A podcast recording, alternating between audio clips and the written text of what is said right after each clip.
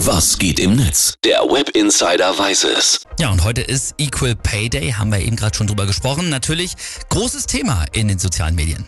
Equal Pay Day, also der Tag der gleichen Bezahlung, äh, müssen wir nochmal kurz erklären. Genau, die Gender Pay Gap, also der Unterschied zwischen den Gehältern von Männern und Frauen, hat 2022 18 Prozent betragen. Also 18 Prozent verdienen Frauen immer noch bei uns in Deutschland weniger als Männer. Und deswegen kann man sagen, dass bis zum heutigen Tag, also übrigens Tag 66 des Jahres 2023, Frauen so gesehen umsonst gearbeitet haben.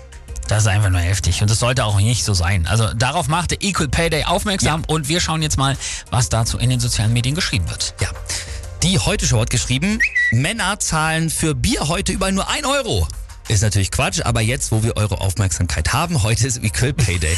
Sehr gut. Ja, wahrscheinlich muss man so angehen. Und Nicole Diekmann schreibt, Equal Pay Day, gut, dass wir ihn haben, aber schlecht, dass wir ihn brauchen. Absolut richtig. Und ich finde es auch immer noch krass, wie viele Ausreden man hört, warum der Gehaltsunterschied zwischen Männern und Frauen gerechtfertigt ist. Ja, und das liest man auch immer noch im Netz, also willst du mal vielleicht einen hören? Hier Bitte. Isabel Works schreibt, eben gerade erst wieder gehört, im Durchschnitt sind Frauen halt in weniger gut bezahlten Berufen, aber ansonsten gibt's doch eigentlich gar keinen Unterschied im konkreten Fall.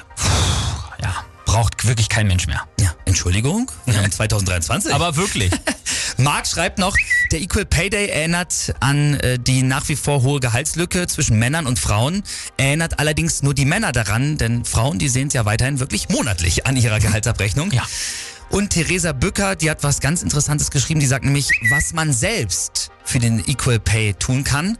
Kollegen und Kolleginnen erzählen, was man verdient und generell mehr über Gehälter und Honorare sprechen, denn Wissen ist Macht und hilft enorm dabei, strukturelle Diskriminierung zu reduzieren.